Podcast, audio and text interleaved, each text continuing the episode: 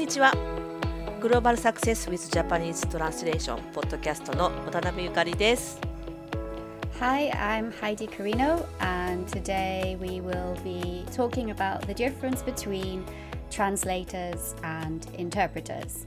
These are two different jobs and two different services. Uh, last week, I learned for the first time that Yukari san originally wanted to be an interpreter. So, Yukari san, do you want to share with us um, a little about this topic?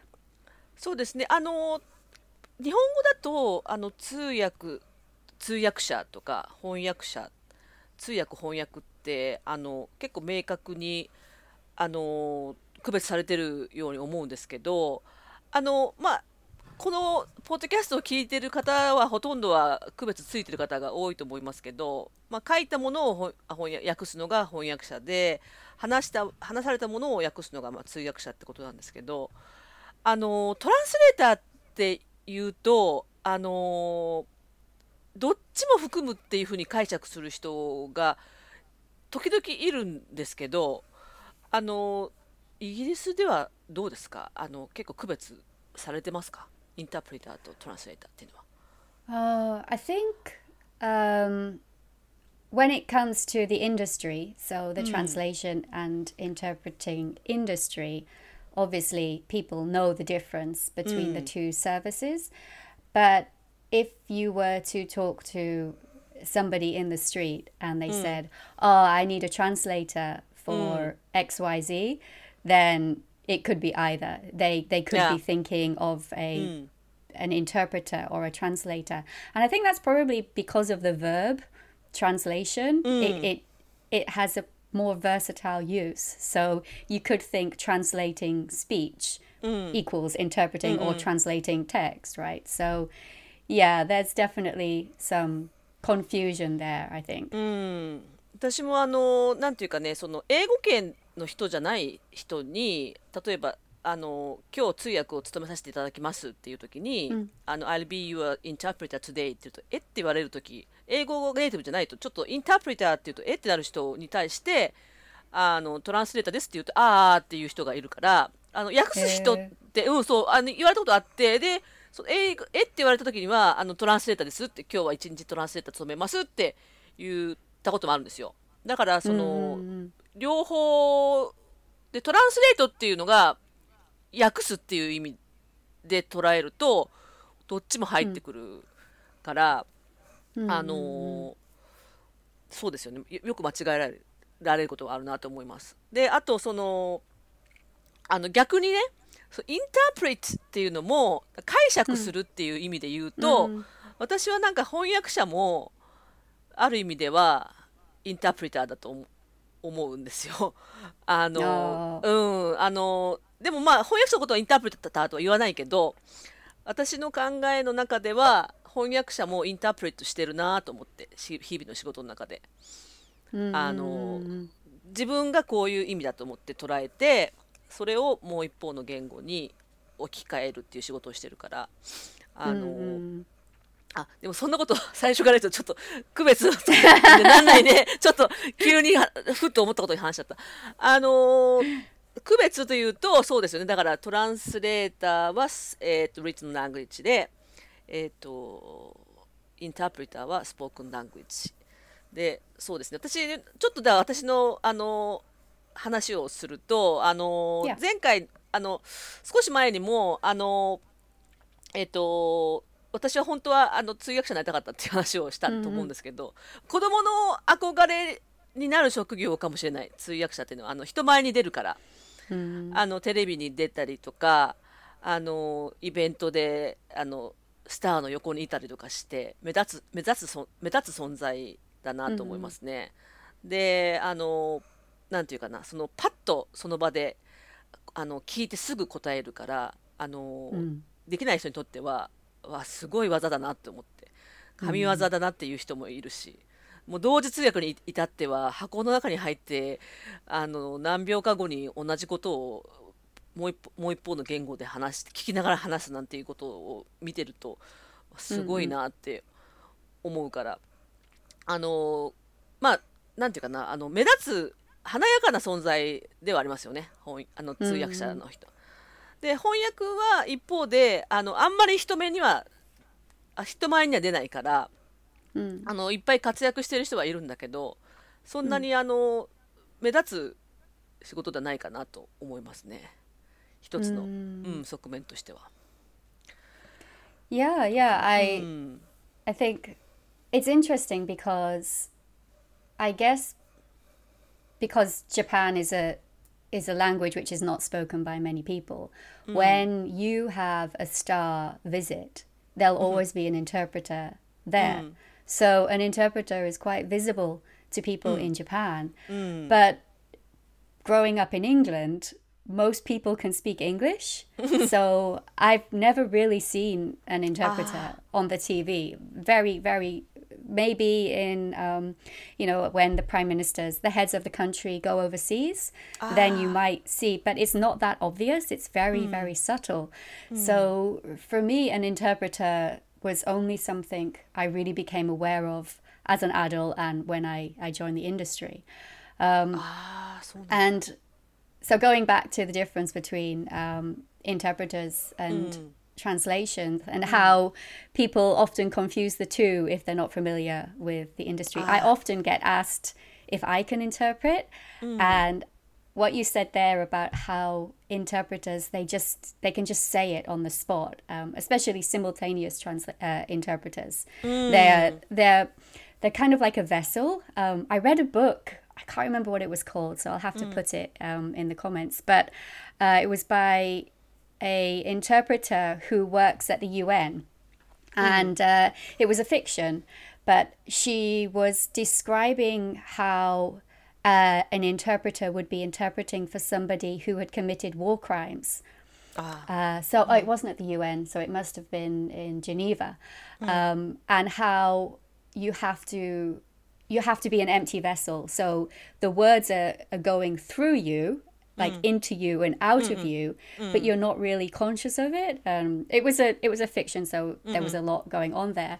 Mm. But it made me realize how different interpreting is to translation. So interpreting is very instinctive. So mm. you're you're you it's a different type of ability mm. in that it's kind of unconscious. So you you're automatically at the same time as you're understanding you're you're doing an output whereas translation is a lot more about thinking and mm. contemplating it's less instinctive so mm. for that it's slower but you also mm. have to be a lot more choosy, I think, mm. about the words. Uh, you can be a little rougher with interpretation mm. because it's it's more about speed and mm. accuracy, mm. uh, whereas translation is more about making sure you've got like 100% of mm. what's there. So mm. they're two very, very different skills. Yeah. And 両方できる人はすごいなと思う。私は翻訳しかできない。通訳は、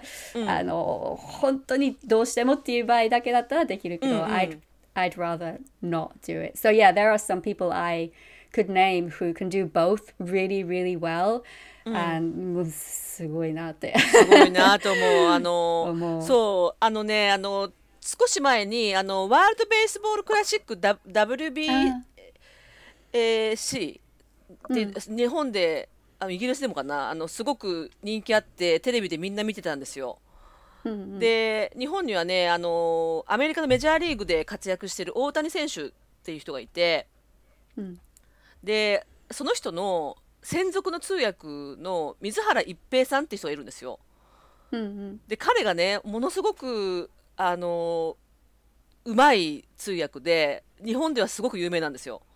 うん、で彼はねいつもそのあのヒーローインタビューみたいな試合後のそのインタビュアーの質問にも全部その通訳を通して質問に答えてるんですけど、うん、その人の通訳がねすごく今おっしゃったそのインスティンクティブっていうのでもうパッと直感的に一番いい役をパッと出る出せる人なのであの、うん、日本でも話題になったんですけどそういうなんかあの的確な役を瞬時に出さなきゃいけないっていう能力を求められるから、うん、あのこうじっくり考えて一番いい役を出すっていう翻訳とはちょっとまた違いますよね。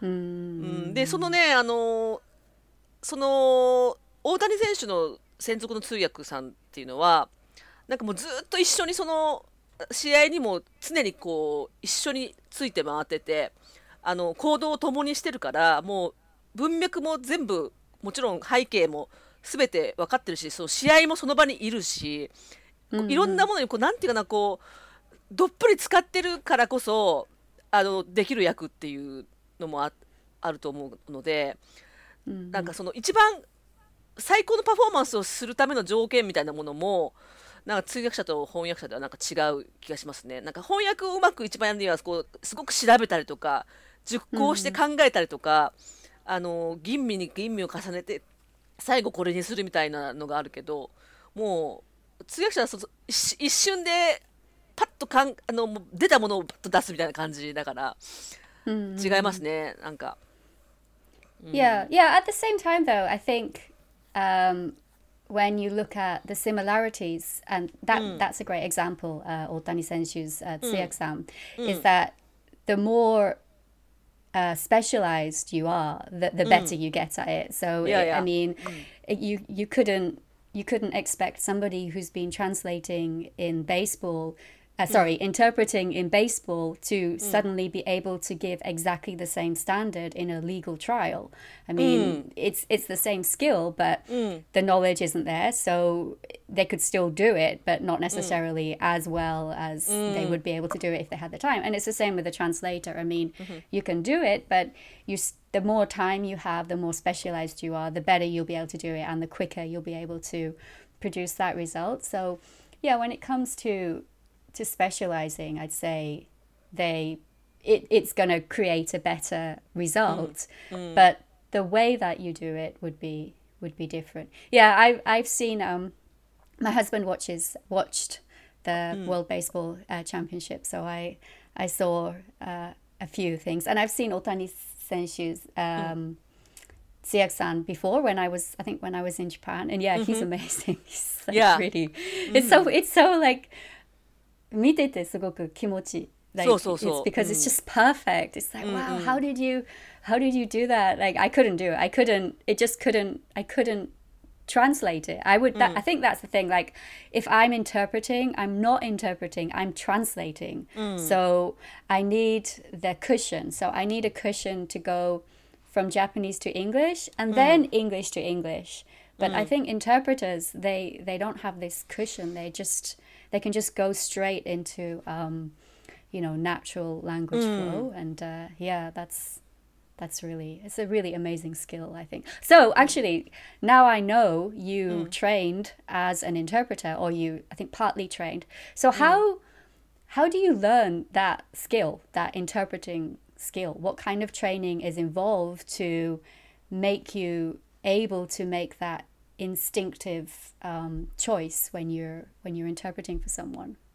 あのそんなにね特別な訓練ではないんですよ。もう本当にね、うん、あの通訳学校の訓練っていうのはあのひたすら何かを聞いたらすぐ訳す何かを聞いたらすぐ訳すっていうのを順番に当てられて1時間45分その繰り返したんですね。だいたい私がいたクラスだと1クラスに8人ぐらいいてで先生がいてでまあ、当時カセットテープなんですけど今知らないけど。カセットテープを流してどれぐらいのパッセージかな。あのー、まあ、逐次通訳する一般的な長さで止めてで「はい渡辺さん」って言ったらすぐ訳すっていう。で英語聞いたらもう日本語。日本語聞いたら英語っていうのをあのずっとやってるんですよ。で、うん、訓練としてはあの例えばクイックレスポンスっていう訓練があって単語言われてすぐそれを日本語で言うみたいな。あの、うん、あの osteoporosisコスト少々みたいな感じで あの、うん、こう言うこうパッと言うっていうやつ。であと同時通訳の訓練だと、えっと、今言ったのを、えっと、単語を先生はこう一つずつ123って言ってるんだけどそれを2個前のやつを言うとかね。12って聞いてから3を言ってる時に1を言って4を言ってる時に2を見てそういうそういう訓練もあるんですよ。そうリテンションを聞かせながら同時に言っていくみたいな訓練とかそういうのやったりしますね、うんうん、あとそれはそれはその同時通訳のリテンションの訓練で。でその聞くためのあの聞いて訳すためのあの訓練としてそのリーディングもあの宿題にあってそのスラッシュリーディングって言ってその後ろから戻らずに前から順番に訳していくっていう練習もありました。あの日本語と英語はどうしても構造が違うので、うんうん、あの動詞が日本語は最後に来るうんうん、来るからえっともう英語だと最初に あの動詞が来ちゃうけどそれを最後まで、うん、置いておかなきゃいけなくて。で、うんうん、なるべく関係代名詞が来ても後ろから戻らずに前からつなげていくなんとかしてつなげるっていうようなそういうような訓練もやりましたね。でその時にねあの通訳学校ではひたすらあのタイムとかニューズウィークの記事をかなり読まされたので、時事問題には当時は相当詳しくなりましたね、うん、今あんまりやってないからあの各国の あの首脳が誰かとかもちょっと置いてないんだけど、うん、当時はもうだどこの国が誰でっていうのはそのなんか英語の言い方で全部言えたしすぐそういうのやってましたね。うん、へえ、す大変そう。そう。だからだから、ね、聞いてただけで。そうだ今でもやってる人っていうのはもうあれずっと訓練しないといけないんですよ。で、なんかあのー、なんていうかなやってないとできなくなるんで通訳って。でずずっとやってる人は仕事でやってる人はもうずっとやってるから仕事も訓練になるけど、うん、一回やめちゃうとあの、うんうん、もう元に戻すにはまた訓練するところに行かない自分でやるやるか学校に行くかどっちどちらにしても訓練する場に戻らないと急にはできないんですね。うん、いや、just, いや、you can, まあ、ボケはしないけどね。ボケはしないと思う。ボケない、ボケないと思う。あれずっとやってたら。うん、ねすごいよね。でもなんか今にして思うとあのそれ私が目指してそうやってたからあの大量に英語を読んだ時期があって、うん、それがあの今ニュースを訳したりする時にやっぱ役に立ってると思うんですよ。だからまあ、うん、なんか翻訳者って文脈が命だと思うんですけど文脈をいろんな、うんうん、いろんなものを読んだことによってあの今あるかなっていうのは思います。うん Yeah, I think there's definitely crossover. So you, I mean, you you could move from being a translator into an interpreter, and from being an interpreter into a translator because you've already got the foundation there to know how to transfer the mm. meaning from one to another. So it's possible if you're willing to put in the hours. I think mm-hmm. um, you can definitely do it. Um, anyway, we've been chatting for mm-hmm. over 15 minutes, so I think we will wrap it up and we will chat again next week. Yeah. Okay. Thank you. Okay. Thank you. And Thank uh, you. Uh, goodbye. Yeah. Bye. bye.